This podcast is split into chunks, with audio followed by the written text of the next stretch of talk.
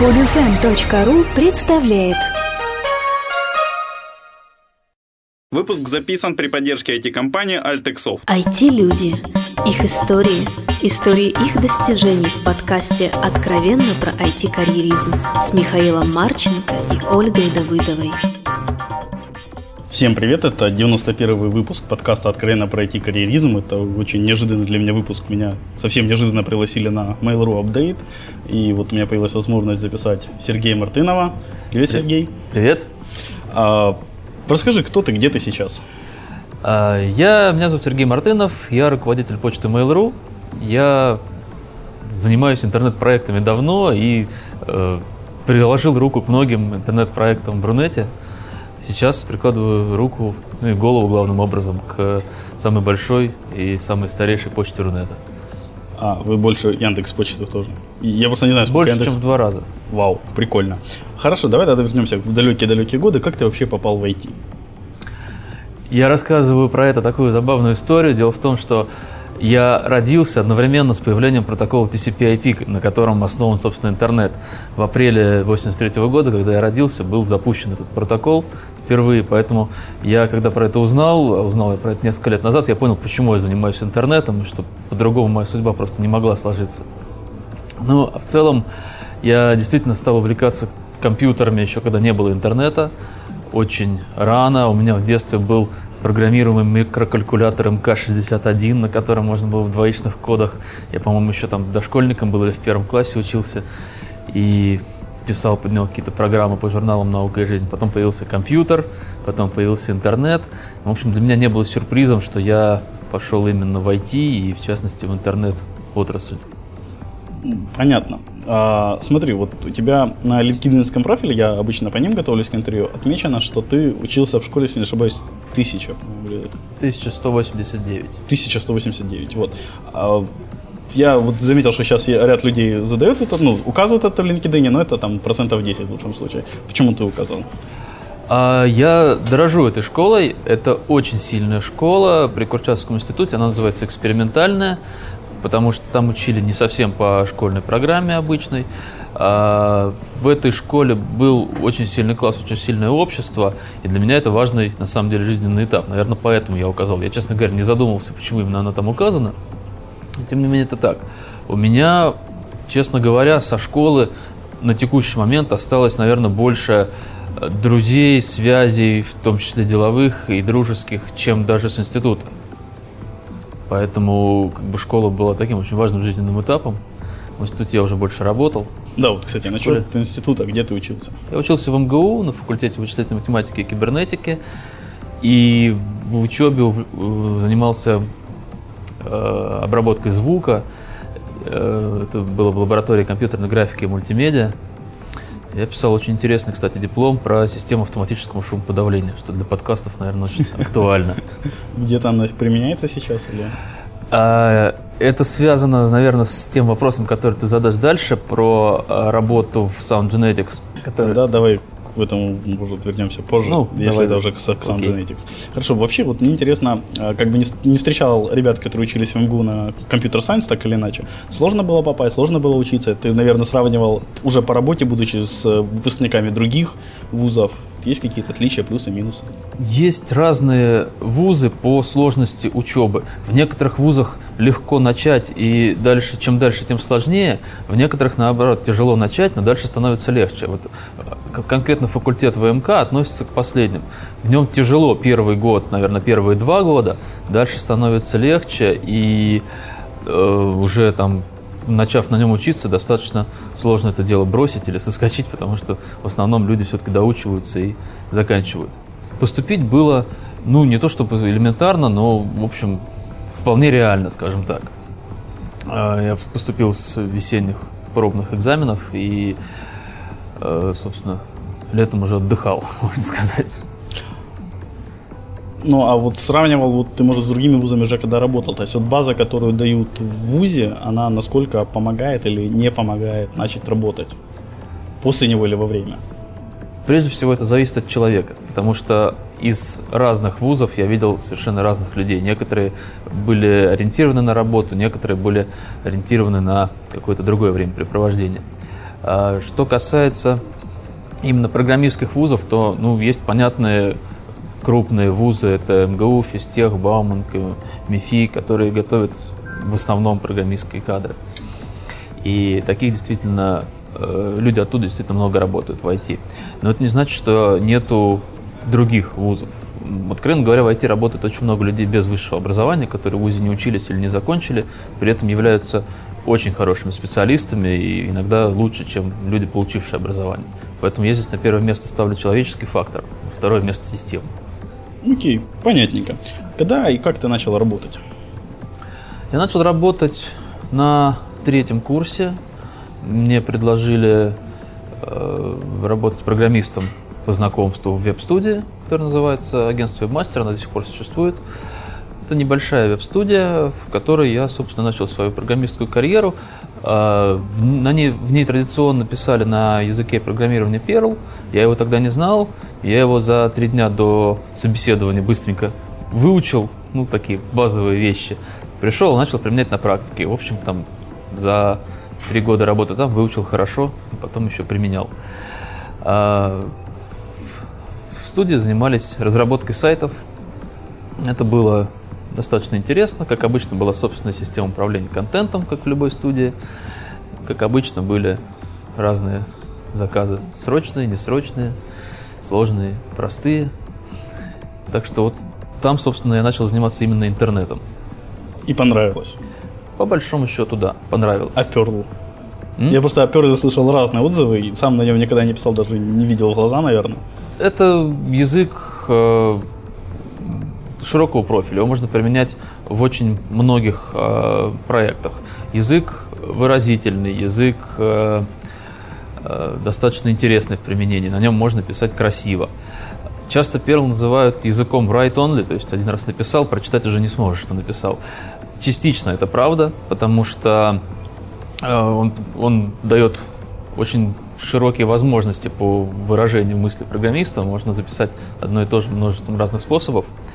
И, ну, хорошие программы все равно должны быть наглядными, хорошо читаться, это очевидно. Он достаточно сложный из-за своей выразительности, и на нем можно писать плохо, но в то же время на нем можно писать хорошо. Ну, на любом языке можно написать плохо. Ну, по большому счету, да. А, окей, а вот за три года ты умудрился стать архитектором, если верить LinkedIn. Вот для многих девелоперов это, это вот для половины мечта стать PM, а для второй половины, которые все же девелоперы больше, они мечтают стать архитекторами. Как так получилось? И в чем вообще прикол архитекторства? Ну, я, наверное, на каждом месте своей работы сочетал разные э, качества и разные роли. Э, в, на первом месте работы в агентстве «Мастер» я сначала назывался программист, потом я стал называться технический директор. Надо понимать, что это маленькая веб-студия, поэтому технический директор в студии там из 5-7 человек.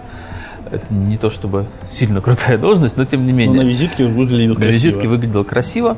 А, и в мою работу уже тогда входили роли, в том числе архитектора и в том числе некого ну, менеджера, по сути, э, разработческого направления этой веб-студии, решать, что делать, на чем делать, там, продолжать ли развивать свою CMS и в какую сторону, осваивать ли другие. Эти задачи решались. Поэтому склонность, наверное, моя к какому-то аналитическому мышлению, она меня так или иначе подталкивала к такой работе. Понятно. И что тебя подтолкнуло сменить эту работу? Ну, по большому счету, стало тесно в рамках маленькой компании. Хотелось чего-то большего, чего-то нового, интересного. И тогда подвернулось интересное предложение э, про... Э, создавался новый проект сайт знакомств незнакомка.ру. И мы собрали отличную команду тогда. И это был очень хороший период работы. Я думал, ты расскажешь про Sound Genetics, если не путаю, это было в Канаде. Расскажу. Это было не в Канаде. А, это канадская компания, и это как раз тот эпизод, который связан с учебой. Sound Genetics, если ты посмотришь по датам, он существовал параллельно с э, агентством Webmaster да. и а, работой в New Media Stars. И эта работа была, а, ну, по сути, удаленной. Это был некий московский мини-филиал а, компании Sound Genetics на базе студентов МКМГУ. Мы разрабатывали разные алгоритмы для улучшения звука, и оно было как-то довольно тесно связано с нашей научной работой. Это был очень интересный проект, потому что в нем было очень много именно научной работы, много исследований, много математики, много разные аналитики, много творчества, по большому счету. И мы создавали алгоритмы, которые позволяют из звука плохого качества, например, mp3 эм или поток интернет-радио, восстановить потерянные частоты, восстановить потерянные характеристики звука, чтобы он звучал там, близко к CD-качеству, условно говоря. А в, э, эти наработки используются в реальных продуктах, которые на американский рынок вышли и там работают. Честно говоря, не знаю, какова сейчас их судьба, давно не следил за этим, а, но некие умения а, подойти к проблеме с нуля и посмотреть на разные решения, которые могут быть, оно мне вот в той работе очень развилось и пригодилось. Окей, давай тогда про, вот, как ты сказал, сайт знакомств, правильно? Да, следующая компания New Media Stars. И это некая работа, которая началась с одного проекта. Создавали сайт знакомств незнакомка.ру, который очень был серьезно запланирован в техническом плане. Он был очень отказоустойчивый, очень устойчивый к высоким нагрузкам. Мы развлекались тем, что выдергивали шнуры питания из серверов и смотрели, как ничего не упало. Проект продолжает работать. Можно было там два или три сервера спокойно погасить. У вас всякие были автобалансеры, копирование автобалансеры, данных. да, авторепликация и так далее, переключение нагрузки туда-сюда. И это был тоже интересный такой школой в плане хайлода, чем я потом позанимался более плотно. Ну и также работы в таком длительном проекте, который не создать сайтик там и запустить его, а проект длительностью там больше года. Нам пришлось переместиться в другую аудиторию, а, поэтому сейчас возвращаемся к Сергею. Мы остановились с тобой на вопросе, что ты рассказывал про тусовку, которая подобралась в вашей компании. Совершенно верно. Мы говорили про работу в Media Stars, и я сказал, что там подобралась отличная, не побоюсь этого слова, тусовка, из которой потом выросли несколько отраслевых конференций. Это конференция российской интернет-технологии, Highload и Client Side, которые в течение нескольких лет проходили и проходят до сих пор. Эм, тогда мы, группа энтузиастов во главе с Олегом Буниным, таким известным личностью, решили сделать свою конференцию про интернет-технологии. На тот момент уже были конференции про интернет, но они были больше ориентированы на маркетинг или на бизнес, на управление проектами. Нам хотелось именно технологическую, про разработку, про языки программирования и так далее. Такой всякий хардкор программистский. И эта идея прошла свой жизненный путь, скажем так, от наивного предположения, что сейчас мы за месяц соберем конференцию, быстренько ее сделаем, до понимания, что за месяц это сделать нереально, что на это нужно там хотя бы несколько месяцев или полгода. И в итоге от возникновения идеи летом 2006 года до апреля 2007 года создалась первая такая конференция российской интернет-технологии 2007, на которую мы собрали ни много ни мало, около 700 человек – что довольно прилично именно разработчиков. А география была какая? Из разных компаний. В основном это была Москва. Э, приезжали люди и из других городов, но ориентировались, ну, проходило это в Москве, поэтому ориентировались мы в основном на московскую аудиторию, тех, кто, кому не сложно приехать. Хотя были люди из далеких городов. Э, слушай, прости, что так как-то вклинился, просто довольно много сам езжу по конференциям, очень знаю, что на конференциях самая главная часть это не докладчики, потому что самое главное это реально нетворкинг, но конференцию реально делают, получается, докладчики. То есть с плохими докладчиками не получится собрать хороших людей. Вот на первой конференции было сложно искать докладчиков, убеждать людей, не знаю, помогать им готовиться. На первой конференции было очень много драйва именно от того, что мы создаем вот это вот своими руками, и мы этим драйвом очень легко заражали других людей. Мы приходили к разработчикам из Яндекса, из Рамблера, из Mail.ru, говорили, ребята, давайте мы сейчас соберемся здесь и потолкуем просто так вот друг с другом про наши технологические проблемы, про то, про что не говорят на других конференциях, про то, про что мы общаемся только в интернете, в форумах иногда, да и то особо не общаемся. По большому счету, э, разработчики из вот трех на тот момент крупных, крупнейших, наверное, компаний э, Рунета, потому что э, там, многих еще не было компаний, а вот Mail.ru, Яндекс и Рамблер на тот момент. По-моему, они и сейчас остаются крупнейшими компаниями. Ну, сейчас, сейчас появились там ВКонтакте, например, появился крупный проект и так далее. А, на тот момент эти люди практически не общались между собой, и собрать их вместе означало очень, начать очень интересное общение, потому что люди вдруг поняли, что по большому счету у них нет особых секретов. Есть, конечно, какие-то вещи, которые не рассказывают конкурентам, но есть какие-то вещи, которые можно эффективно обсудить и сделать ну, жизнь всех лучше. И это общение началось именно еще даже не на самой конференции, а на подготовительных этапах, когда мы собирали энтузиастов в, ну, буквально там пивбарах и за бокалом пива обсуждали, как мы сделаем эту конференцию, какие будут доклады, потому что, конечно, доклады это очень важно для того, чтобы конференция состоялась. В будущих конференциях это превратилось уже в профессиональный программный комитет, который до сих пор существует, и Олег, который продолжает это дело и делает эти конференции до сих пор, каждый год собирает заседание программного комитета для того, чтобы определить, какие доклады войдут в конференции. И я с гордостью могу сказать, что конференции и тогда были, и сейчас продолжаются очень сильные именно по докладам. В том числе приезжают зарубежные докладчики, в том числе выступают люди, которые, которых мало где можно услышать. И это серьезное событие, которое, в общем, очень я считаю, позитивно повлияло на всю э, отрасль интернета в России в целом. Прикольно. А, ну подожди, ты этим занимался все же три года. То есть я понимаю, там первые несколько. Вот, вот драйв именно совсем. Ну, драйв как минимум, потому что что-то новое. Судя по твоей биографии, ты любишь что-то новое, сталкиваться. Люблю. Но когда же ты уже с этим столкнулся, то есть какие-то базовые уже знаешь проблемы, как решаются, вот как сказал, уже больше профессиональная деятельность, то что дальше поддерживает? Ну, по сути, именно поэтому я этим не занимаюсь до сих пор. А, все-таки а, несколько конференций, пока было много драйва, пока было много интереса, было э, в это интересно вкладывать свое время. Потом все-таки время э, я решил вкладывать в какие-то другие вещи, опять же, как ты говоришь правильно, более новые, более интересные.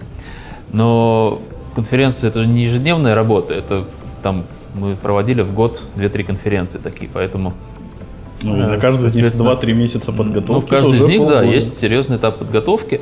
И в первых я участвовал более плотно, потом я стал участвовать менее плотно, потом я оставил, оставил эту деятельность, да. Но до сих пор прихожу на конференции, с удовольствием общаюсь с э, друзьями. Кстати, очень много, большое количество знакомых и друзей появилось именно на тех конференциях. А нравятся тебе те изменения, которые вот происходят уже без тебя с конференциями? Наверняка что-то меняется.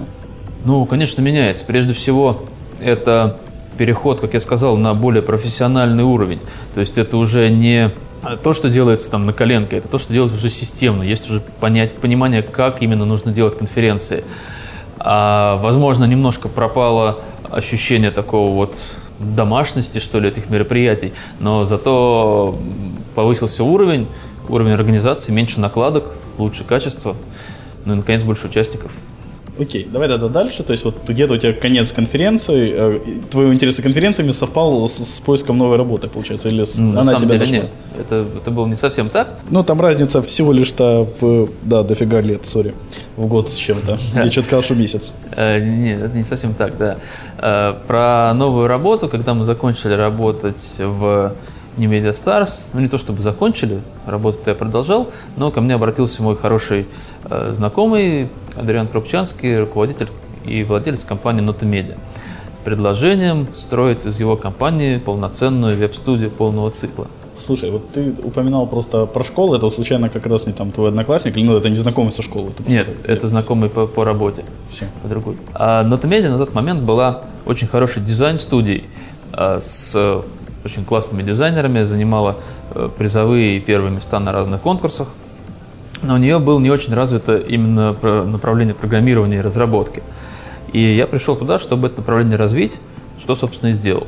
А, выстроил технический отдел, это достаточно было плавно, постепенно, потому что э, не было такого, что вот на тебе там, сколько-то денег, и быстро найми людей, и, и э, пусть у нас будет технический отдел хороший. Нет, мы делали это все из текущих э, доходов, расходов и так далее, плавно росли вместе с компанией, набирали людей, повышали, собственно, уровень этих людей, э, занимались много обучением, и ну, на текущий момент Нотомедиа разрабатывает крупные проекты, и э, вот, в общем, я вырастил там достаточно большой технический отдел из 15, может даже больше человек, программистов, верстальщиков, поставил процессы их работы, э, и они, э, в общем, задача, можно сказать, выполнена, потому что компания стала разрабатывать более заметные проекты, вошла в десятку веб-студий в Рунете по разным рейтингам, и ну, вообще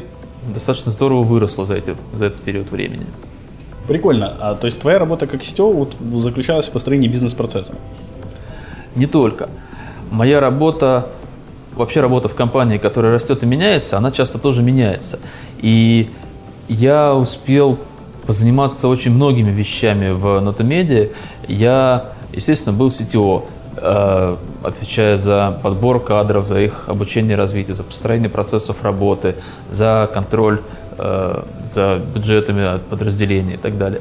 Но кроме того, я побыл, например, сейлзом, то есть продавал проекты, ездил с клиентом и убеждал их, что нужно заказать именно у нас. Ну, потому что так сложилось. Кроме того, я, естественно, был проект-менеджером некоторых проектов. То есть я вел проекты с клиентами и добивался того, чтобы они были сделаны в срок, в бюджет. То есть это помещалось в 8-часовой рабочий день? Конечно, нет. Я не мыслю категориями 8-часового рабочего дня. Никогда, по-моему, не мыслил. Ну, я а... просто иногда специально мыслю, потому что тогда остается, иначе очень легко потерять какую-то часть личной жизни, которая там, вот, если много разных интересов. Ну да, вопрос баланса работы и жизни, он такой значимый для многих людей, которые работают в интернете, потому что в интернете работают увлекающиеся люди часто. И увлечение работы это здорово, потому что оно дает возможность достичь многого, но действительно нужно не забывать о жизни. При этом ну, мне кажется, что я его как-то соблюдаю более-менее. Возможно, иногда мне хочется его подвинуть в сторону жизни. Иногда я уделяю этому специальное внимание. А, но в целом он есть. По крайней мере, у меня личная жизнь не отсутствует. Ну, хотя бы потому, что у меня есть прекрасная семья, прекрасные дети. И ну, папа они, по крайней мере, каждый день видит. Или почти каждый день. И это радует это не может не радовать, я с тобой абсолютно согласен. А, хорошо, но вот дальше ты из CTO двинулся наконец-то туда, почему мы здесь сегодня все и собрались. Совершенно верно, это был такой достаточно долгий процесс. А, с Mail.ru меня познакомила небезызвестная Алена Владимирская, которая тогда работала в Mail.ru. А, и общались мы на самом деле практически год от момента знакомства до момента, когда я все-таки вышел в Mail.ru. Не сразу все у нас сложилось, но э, в конечном итоге я оставил Мотомедиа и вышел в Mail.ru заниматься почтой. Почта Mail.ru, она, ну, если кто не знает, это старейшая из, из ныне действующих почт Рунета, она основана в 98 году. Это крупнейшая почта Рунета, она занимает порядка 60% рынка email, бесплатных email-сервисов в России. И моя задача в том, чтобы сделать ее еще и лучшей. Вот так ни много ни мало. Собственно, я этой задачей и занимаюсь. А, мы очень многое сделали за последние два года. Вот два с небольшим года я работаю в Mail.ru. Мы очень сильно усилили команду. А, практически в три раза. Сейчас это более 60 человек в московском офисе, которые занимаются почтой. Это дизайнеры, админы, разработчики, верстальщики, менеджеры и так далее, тестировщики, очень много людей.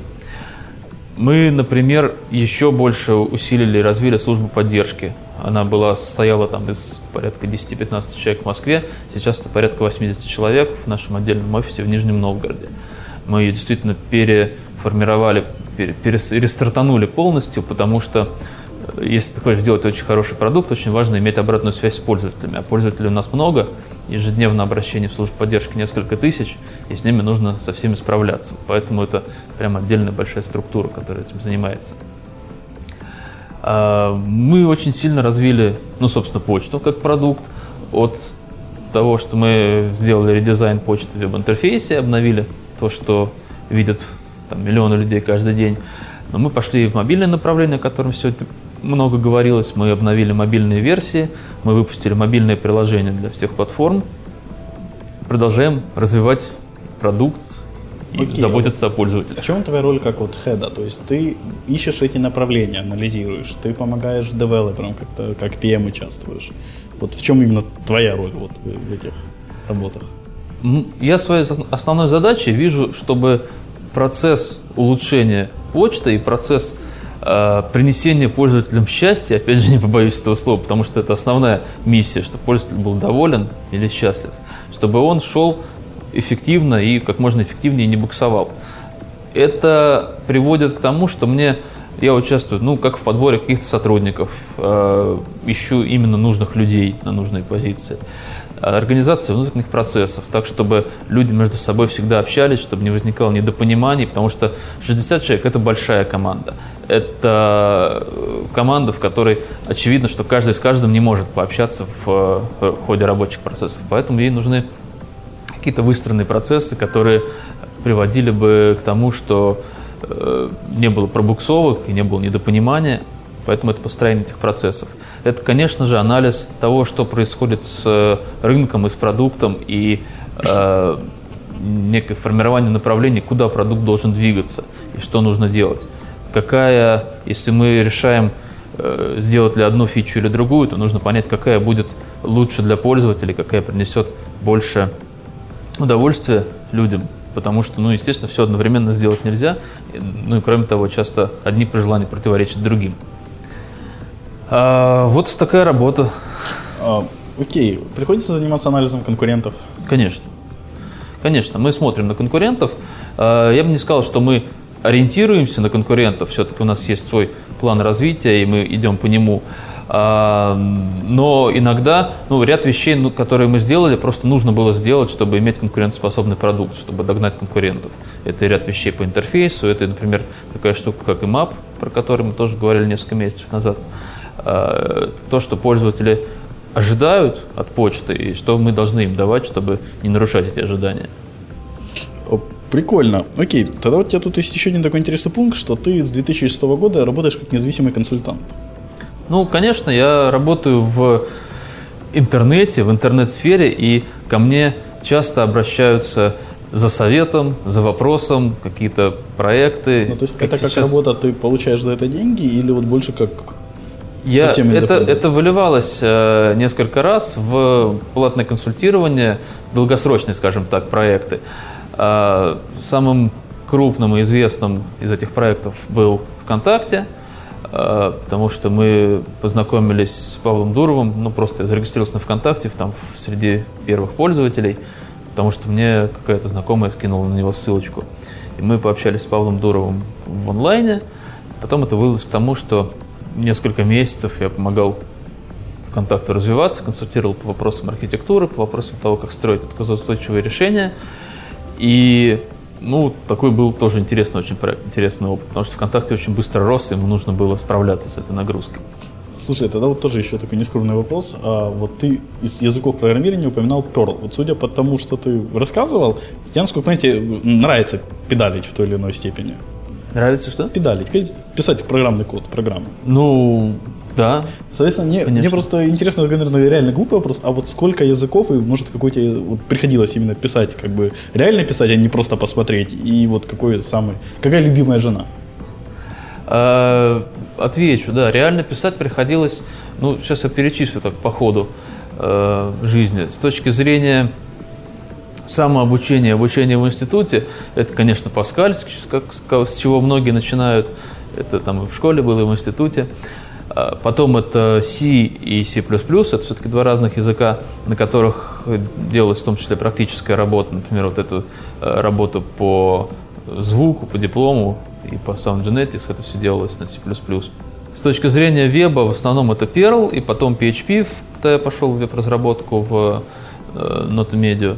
То есть первый PHP э, достаточно хорошо знаю. И, естественно, JavaScript без этого никуда.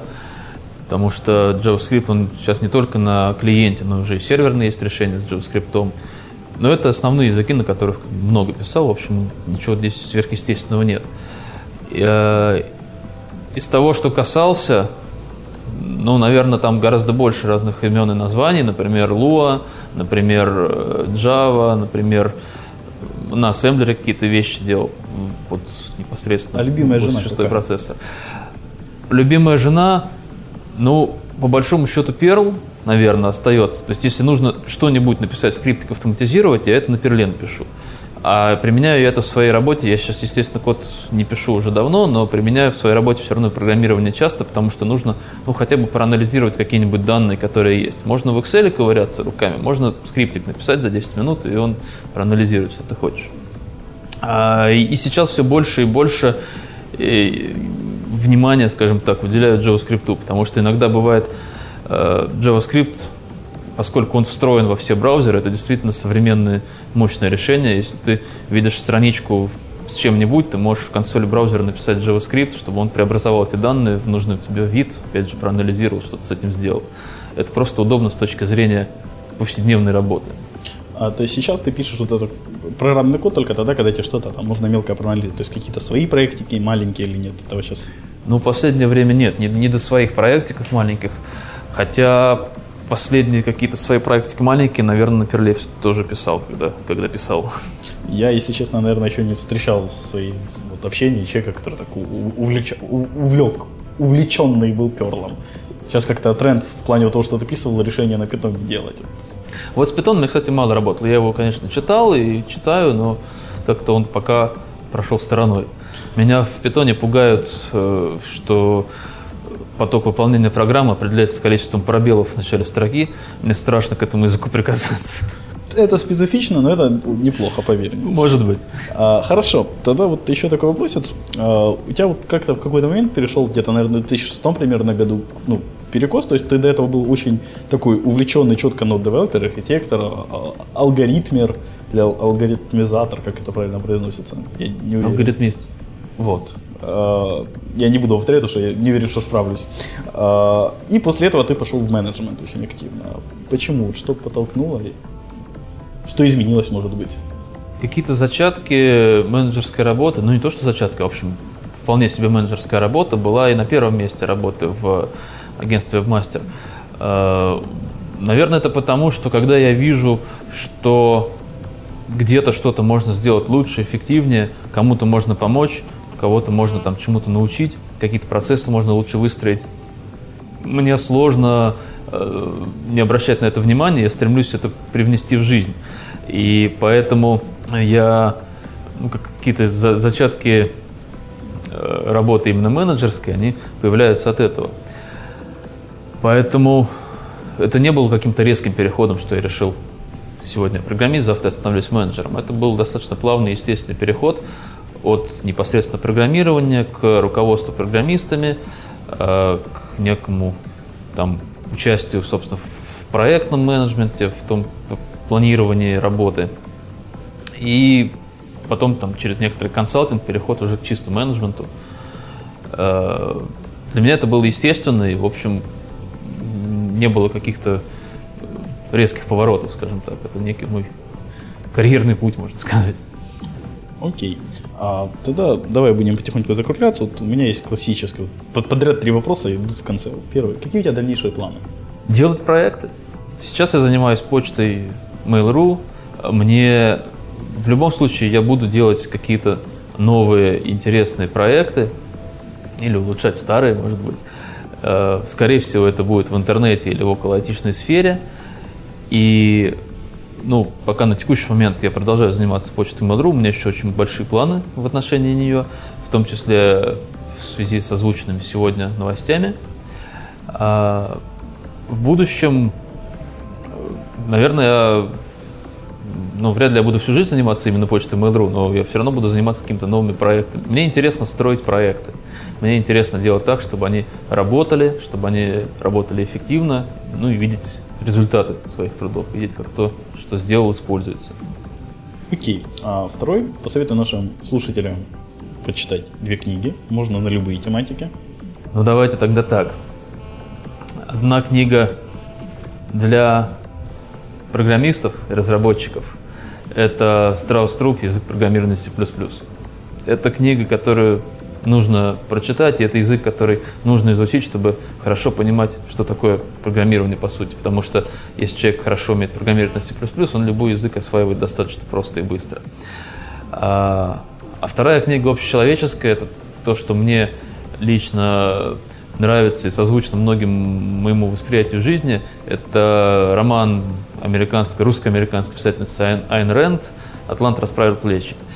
Это очень хороший роман про то, как э, строить эффективные решения, про то, как работать ради результата, а не ради процесса, про то, как добиваться то, чего э, хочется, и, и про то, как иногда вставляют палки в колеса и мешают, и что с этим делать.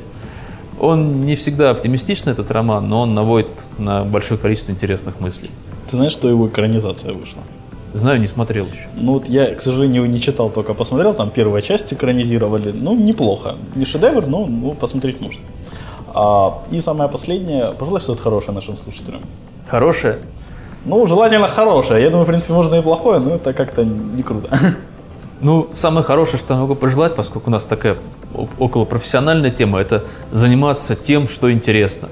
Мне кажется, это самое главное в работе, в карьере. Если ты делаешь то, что тебе интересно, то, что тебе нравится, то будет и успех, будет и развитие, будут и новые свершения. Поэтому желаю всем найти ту тему, которая будет реально интересна и ей заниматься. Большое спасибо, Сергей, что ответил на мои вопросы. Спасибо. Большое спасибо слушателям, что слушали нас. Все вопросы и пожелания мне на почту шами 13 собака mail.ru. Есть и такой у меня ящик. Отлично. Э, всем спасибо, всем пока. Пока. Откровенно про IT-карьеризм с Михаилом Марченко и Ольгой Давыдовой. Скачать другие выпуски этой программы и оставить комментарии вы можете на podfm.ru